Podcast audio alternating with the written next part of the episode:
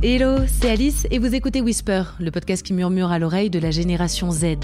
Whisper vous emmène à la découverte du monde du travail. On y parle de la réalité du terrain, de RSE ou encore d'innovation secteur. Ça reste entre nous, mais je suis pas très à l'aise en avion. On n'est pas au stade de la phobie, mais à la moindre secousse, je m'agrippe aux accoudoirs, je blémis, j'hyperventile. Pourtant, depuis la crise du Covid, depuis que voyager est difficile, voire interdit, je n'ai qu'une hâte, monter dans le premier avion et partir loin, le plus loin possible. Mais je le dis pas trop fort, parce que voyager en avion, ce n'est plus toujours très bien vu. L'aviation a beau être une fierté française, certaines personnes, du fait de la crise climatique, choisissent de ne plus prendre l'avion. Car le secteur aéronautique pollue, c'est un fait. Peut-être pas autant qu'on ne le pense. Le transport aérien représente un peu moins de 3% des émissions mondiales des gaz à effet de serre. Ce chiffre a dû baisser avec la crise du Covid, car l'aéronautique est touchée très durement par la pandémie. Pourtant, plus que jamais, le secteur promet de se réinventer et de décarboner l'aviation grâce à l'innovation. Une aviation verte est-elle possible? Quelle perspective de reprise et d'expansion de l'industrie aéronautique après le Covid-19 Ce sont les questions que je souhaite aborder avec mes interlocuteurs du jour. Trois passionnés d'aviation, trois membres du GIFAS, le groupement des industries françaises aéronautiques et spatiales.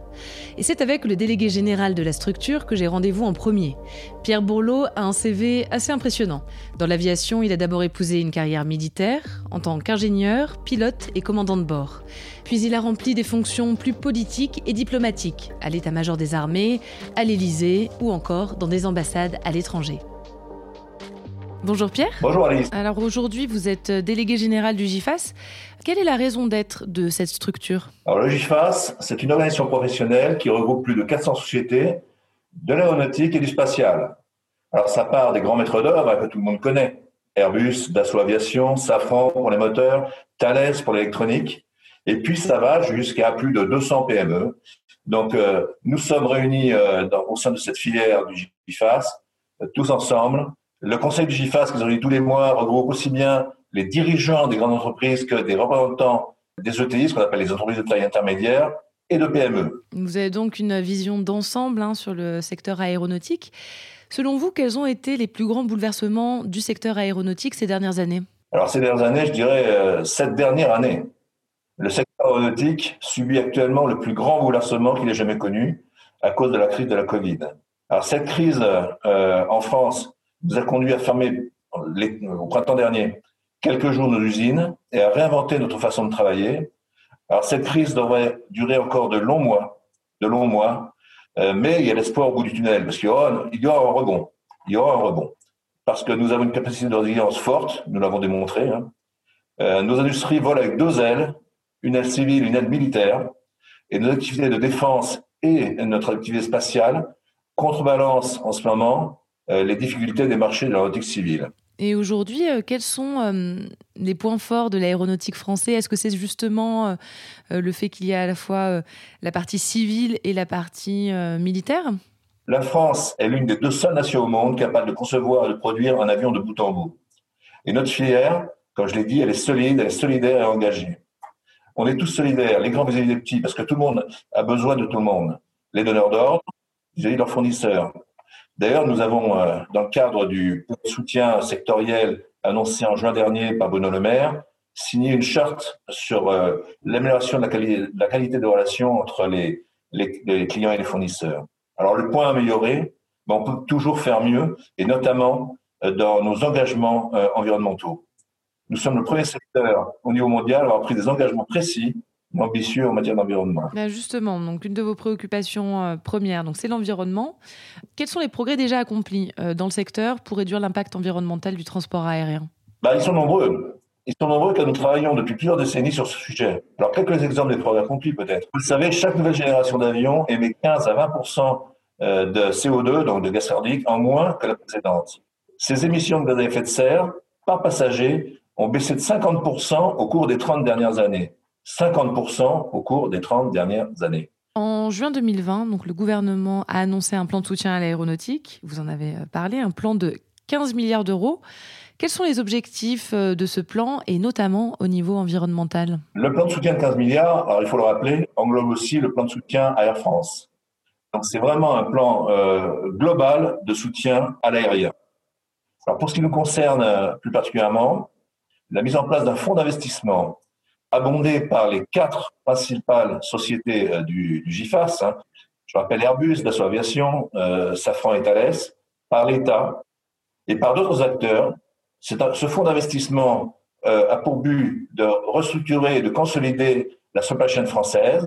Il est doté à ce stade de 730, 730 millions d'euros et on doit aller vers, on espère aller jusqu'à un milliard d'euros. Au niveau environnemental, comme vous l'avez souligné, eh bien, euh, l'État a considérablement amplifié le soutien euh, qu'il avait déjà initié depuis longtemps à la recherche et à la technologie.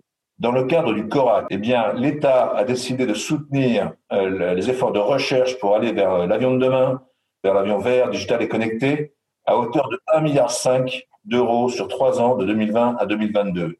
Mais bien sûr, il faudra aller au-delà. Notre secteur, c'est un, un secteur de temps long. Et la recherche va s'arrêter en 2022. Mais, les mesures d'accompagnement ont été vraiment euh, au rendez-vous de cette crise inédite. Donc, avec toutes ces mesures, selon vous, il n'y a pas de risque que euh, les objectifs de reprise économique du secteur et ceux de protection euh, dans l'environnement n'entrent en contradiction, en fait, en, ce moment, en, ces temps de crise Non, non, surtout pas. la crise actuelle nous permet, grâce encore une fois au soutien de l'État, d'amplifier considérablement nos efforts de recherche et de développer plus vite que prévu un avion, comme je l'ai dit, décarboné, zéro émission. Hein. Cette crise génère une nouvelle forme de reprise qui sera positive sur le long terme en termes environnementaux, en accélérant les travaux d'industrie grâce au soutien de l'État. Et progressivement, en utilisant les biocarburants, qu'on appelle nous, dans notre jargon, les carburants alternatifs durables. Et euh, peut-être euh, l'hydrogène également, nous travaillons beaucoup dans, dans, moins de 15 ans, nous travaillons beaucoup sur ces questions pour euh, construire un, un avion ultra sobre. Pour construire cet avion ultra sobre, la première étape, c'est la recherche. Dans notre échange, Pierre a cité le CORAC. C'est justement l'entité représentée par mon prochain interlocuteur. Jean-Brice Dumont est pilote de formation. Il est devenu par la suite ingénieur. Il a connu lui aussi le secteur militaire en faisant des essais en vol à la Direction générale de l'armement, puis il a bifurqué vers l'industrie. Aujourd'hui, il travaille chez Airbus et il est président du comité de pilotage du CORAC. Bonjour Jean-Brice. Bonjour Alice. Alors, j'ai entendu parler de vous comme le monsieur R&D du CORAC. Alors d'abord, est-ce que vous pouvez nous présenter un peu cette structure qu'est le CORAC? Alors en fait, le, CORAC, c'est une entité de, R&D. C'est une entité qui a été créée euh, il y a un moment, en 2008. Et en fait, c'est un organe de, de, concertation entre des acteurs étatiques et l'industrie qui aide à la mise en place du programme de recherche français en aéronautique. Alors, il a un comité de pilotage et mon rôle, en fait, c'est d'être le patron de ce, comité de pilotage qui se réunit chaque mois et qui prépare euh, actuellement typiquement les axes de recherche majeurs qui tournent, pour ne euh, pas vous surprendre, autour de l'environnement, mais aussi de la sécurité, qui est une préoccupation euh, permanente, et de la compétitivité. Parmi les ambitions du CORAC, il y a l'avion vert. à quel horizon pouvons-nous raisonnablement espérer de voir cet avion vert se concrétiser? Pour l'avion vert, il y a un horizon très précis qui est, qui est 2035. Alors c'est une annonce qu'on a fait chez Airbus. Là, je prends ma, je casquette Airbus, mais elle entraîne l'ensemble de l'écosystème. On a annoncé l'avion dit zéro émission pour, pour 2035, avec trois concepts d'avions différents à l'étude, mais qui ont tous en commun d'être euh, des avions à, zéro émission. Et euh, pour ce faire, une décision de lancement d'un programme, qui est en fait le, début du développement d'un avion, attendu, euh, on va dire, dans les cinq ans à venir, pour faire simple, ce qui nous permettrait d'être euh, un peu pleine vitesse avec une entrée en service en, 2035. Maintenant, ça doit se faire, mais ça ne doit pas être le seul axe pour verdir l'aviation.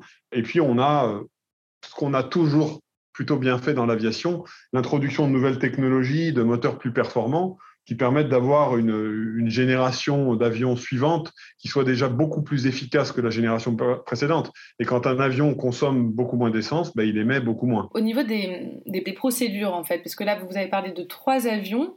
Euh, comment ça va se passer euh, pour les, euh, intégrer en fait aux flottes? Est-ce que euh, ça se fera d'un coup Est-ce que ce sera progressif? Est-ce qu'il faudra remplacer toutes les flottes d'avions euh, existantes euh, aujourd'hui? Alors oui, on a, trois avions qui sont trois concepts. En fait, on, on, en mettra probablement qu'un en service et ce sera sur un segment du marché d'avions.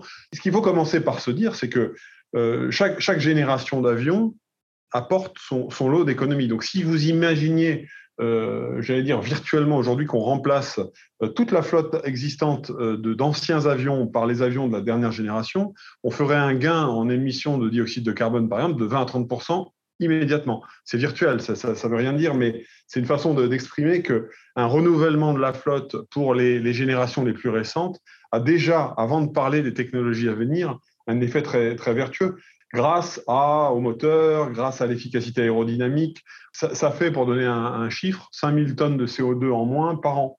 Et, pour parler d'un autre élément environnemental, une réduction de bruit de 50%. Donc c'est euh, rien qu'en utilisant les, avions les plus modernes, euh, développés ou juste en cours de développement, on fait des gains phénoménaux mais euh, ça suffit pas. Il ne faut pas s'arrêter. Quels sont les, les, carburants les plus prometteurs euh, à l'heure actuelle? Est-ce que on entend beaucoup parler de l'hydrogène, mais j'imagine qu'il y en a d'autres? Bah, On a effectivement à plus court terme euh, les, les, euh, les, carburants alternatifs durables. On peut en citer deux types. Les, on peut citer les carburants bio, qui sont, qui sont bien connus, euh, et les carburants dits de synthèse. Les carburants de synthèse étant typiquement produits à partir d'hydrogène, ce qui nous ramène à la, disponibilité de l'hydrogène.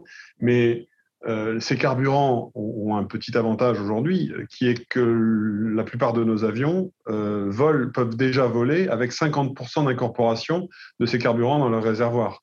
C'est-à-dire qu'on est, on en est déjà capable. C'est, juste une question de disponibilité du carburant. Et on va vers, vers 100%. On a un programme en cours avec la DGAC euh, pour aller vers 100% euh, de, de vol avec carburant alternatif, que ce soit sur la, la gamme long courrier, la 350, ou sur la gamme court moyen courrier à 320. Et après, euh, l'hydrogène, qui est un petit peu l'aboutissement, parce que l'hydrogène, sous sa forme liquide, et dans sa combustion à bord de l'avion, n'émet aucun dioxyde de carbone. Donc l'hydrogène est vraiment l'aboutissement. Maintenant, l'hydrogène, c'est plus compliqué, ça nécessite de définir un nouvel avion pour voler à l'hydrogène.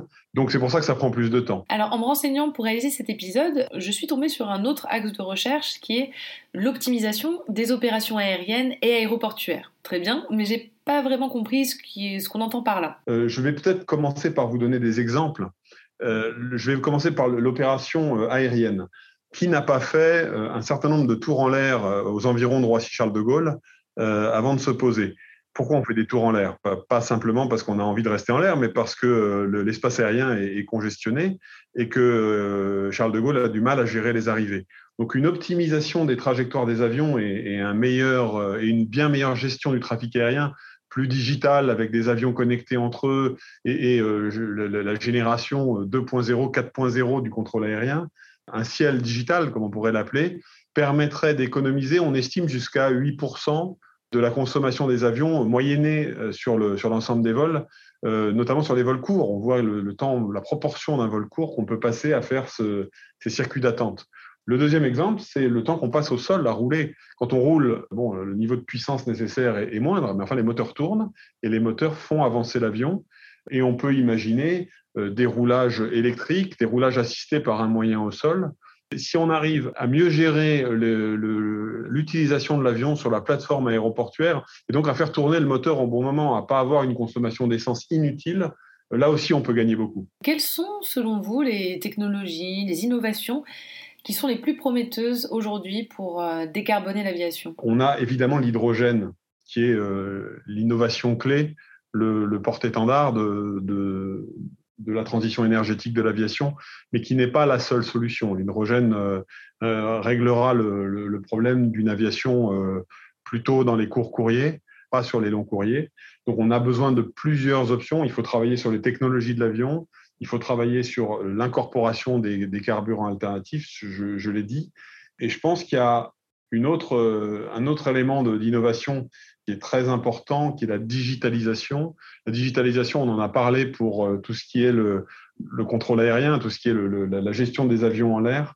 Mais les moyens plus digitaux pour travailler comme un système industriel intégré et arriver à, développer et produire des avions de façon beaucoup plus efficace et des avions de bien meilleure qualité avec le temps sera un critère de compétitivité pour notre filière qui n'est pas à oublier parce qu'à la fin, ça reste un, marché compétitif où il faut être vert, mais il faut aussi être au prix qu'attendent qu'attendent les clients et la concurrence est là. On a aussi besoin des technologies, notamment des technologies numériques, pour être un, système industriel euh, du 21e siècle.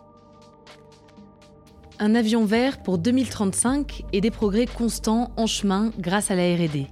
Mais comment ces engagements se traduisent-ils sur le plan industriel? En cette période de crise, les entreprises sont-elles prêtes à relever le défi? Christophe Cador devrait pouvoir me répondre. Il a créé l'entreprise Satis il y a 22 ans en proposant une prestation de peinture d'avion chez les clients. Aujourd'hui, Satis a ses propres hangars, est présent dans le monde entier, emploie 2200 personnes et présente un chiffre d'affaires de 200 millions en 2021. Au GIFAS, Christophe est président du comité Aéro-PME. Bonjour Christophe. Bonjour Alice. Donc fabriquer un modèle d'avion décarboné, c'est une chose. Euh, j'ai pu en parler donc euh, avec euh, mes interlocuteurs précédents. Industrialiser sa production, c'en est une autre. Est-ce que les sites industriels français sont prêts à relever le défi selon vous? Ils sont complètement prêts à relever le défi, ça c'est sûr. Et on y travaille d'ores et déjà. La compétitivité, la continuité numérique avec les clients par exemple. mais la filière aéronautique, les PME que je représente, ont relevé d'autres enjeux, d'autres challenges dans le passé. Hein. Construire le Concorde, ça a été aussi il y a une cinquantaine d'années euh, un, sacré, un sacré pas. Euh, nous sommes prêts à, relever le défi, euh, je dirais, de, de l'accompagnement de ces nouveaux programmes et de la compétitivité, parce que, comme le dit le président d'Airbus, l'avion décarboné devra être un avion compétitif et ouvert euh, à tout le monde. Comment les PME, PMI peuvent-elles suivre euh, ce mouvement? Est-ce qu'elles disposent d'assez euh, d'aide pour assumer cette transformation qui est quand même une transformation de fond? Vous savez, les PME, elles, ont, elles relèvent des, défis tous les jours. Hein. le dernier en date, c'est la crise du Covid, hein, où il a fallu se réinventer en matière de production, de, de cadence de production et, la compétitivité mondiale à laquelle nous sommes confrontés, et surtout à laquelle sont confrontés nous, les donneurs d'ordre, hein, Airbus, Safran, Thales et Dassault, elle fait rage depuis de nombreuses années. Donc oui, on est prêt, et oui, on est suffisamment supporté dans ces démarches. Par l'État, j'en parlais, mais également par la filière qui a développé un certain nombre de programmes pour euh, aider euh, euh, les, PME qui le souhaitent à être plus compétitif. Et euh, justement, auriez-vous des hum, exemples, un exemple de projet innovant conduit en ce moment par des PME, PMI pour euh, transformer l'aviation et pour répondre aux grands enjeux actuels? Alors, Les PME, PMI, c'est euh, principalement, pas toutes, hein, principalement sont des entreprises qui fabriquent des pièces euh, primaires d'un avion. Hein. Dans un avion, il y a 3 millions de pièces, des petites, des grandes, etc., principalement métalliques. Et donc l'enjeu pour nous, c'est de, les fabriquer, je dirais, de la façon la plus fluide possible, la plus compétitive, euh, et, bien sûr la plus verte possible, ce qui est vraiment une pas simplement une contrainte, mais une donnée à laquelle nous adhérons. Hein. Donc, euh, euh, les entreprises investissent massivement en ce moment dans leur outil de production de demain, qui sera plus robotisé, qui sera digital, qui sera, qui sera plus souple. J'ai l'impression, notamment avec euh, l'existence euh, d'une structure comme le, GIFAS, euh, que la collaboration, la coordination est particulièrement importante dans le secteur de l'aviation, la, coordination entre différents acteurs. Est-ce que c'est quelque chose que vous confirmez et comment ça s'explique? Non seulement je le confirme, mais je le vis. Hein. J'ai été un témoin. Vous savez, on dit souvent la solidarité, c'est la filière, elle joue et, je peux témoigner de, la solidarité en période de crise. Hein. Les, donneurs d'ordre euh, et tout le monde s'est posé la question du risque d'effondrement du système. Donc, euh, on, a travaillé, je dirais, des, grands groupes, et je parle des présidents des grands groupes, à, je dirais, aux, représentants des équipementiers des PME sur la façon de, de, faire que le système continue. Et, ça aboutit notamment au fameux plan de relance euh, aéronautique qui a été signé le 9 juin 2020. Donc euh, oui, la filière est, supportée. Ça n'empêche, euh, faut pas se voiler la face. Il y a des entreprises qui sont quand même dans des situations difficiles. Et sur cette question de la coordination, si on dézoome un petit peu, est-ce que l'échelle européenne est intéressante selon vous? Est-ce que vous avez des exemples d'initiatives à cette échelle? Effectivement, le, GIFAS, la filière, a, un rôle pivot pour l'aéronautique française. Et nos, nos, clients, les grands groupes, sont des groupes européens. Hein. Euh, je pense notamment à Airbus, si vous voulez. Et je pense aussi aux programmes d'avenir, notamment dans le secteur de la défense. Je dirais la dimension européenne est quelque chose euh, qui est fondamental. Il faut savoir que la, concurrence principalement américaine, c'est une, concurrence exacerbée qui a des moyens beaucoup plus importants que l'Europe. Donc je pense qu'il vaut mieux déjà euh, raisonner à l'échelle de, de, notre vieux continent. Et justement, du point de vue international, quels sont les facteurs géopolitiques à surveiller euh, selon vous euh, en ce moment ou ces prochaines années? Est-ce que la prise de conscience environnementale, elle est partagée par tous les acteurs de l'aviation internationale? Je dirais, vous savez, dans, dans les acteurs de l'aéronautique, il y a plusieurs. Il y a les compagnies aériennes, par exemple. il y a les constructeurs d'avions, il, il, il y a les équipementiers, toute la supply chain autour de la construction d'avions. Il y a les aéroports aussi. Il y a une prise de conscience générale. Je pense qu'elle est, elle est plus importante en France et en Allemagne, peut-être que dans, certains autres pays, mais euh, c'est une tendance de fond et, je crois que tout le monde euh, a la même trajectoire. Quels sont les métiers euh, d'avenir, d'après vous, dans le secteur aéronautique au regard de, de tout ce qu'on s'est dit? Alors, l'aéronautique, c'est un secteur d'avenir, continue à être un secteur d'avenir l'avion permet, euh, je dirais, à la place qui est la sienne, euh, est un contributeur de paix. c'est un phénomène de civilisation que les gens puissent voyager euh, dans le monde entier. Et il y a beaucoup de métiers d'avenir dans l'aéronautique. On parlait de l'avion décarboné, de l'avion de demain qui va être très disruptif par rapport à l'avion d'aujourd'hui, mais qui va aussi être, euh, je veux se servir de, la base de l'expérience et des avions actuels. Hein. Il y a une multitude d'opportunités. Et là, je veux m'adresser à, tous les étudiants et futurs étudiants de notre filière, euh, ingénieurs, techniciens et compagnons, pour leur dire oui, on, a, on, a, un palier, on subit une crise. Les entreprises françaises continuent à, jouer le jeu de l'alternance, persévérer et la, filière va redémarrer, à n'en pas douter. Pour répondre à la question initiale, une aviation verte est bien possible. Les progrès sont constants et donnent déjà des résultats, le meilleur restant à venir, avec en ligne de mire l'avion zéro émission prévu pour 2035. La crise du Covid a sévèrement touché le secteur aéronautique, mes interlocuteurs du jour ont tous pu en témoigner. Mais sur la question environnementale, la crise semble avoir renforcé des engagements pris depuis déjà plusieurs années et donné un coup d'accélérateur à la recherche. Grâce au soutien de l'État, grâce à la mobilisation et à la solidarité de tous les acteurs du secteur, l'aéronautique porte un regard résolument optimiste sur l'avenir. En attendant de pouvoir monter dans un avion de nouveau, je vous invite à rester connecté puisque je reviens bientôt avec de nouvelles découvertes sur le monde du travail. D'ici là, prenez soin de vous et n'oubliez pas de whisper autour de vous.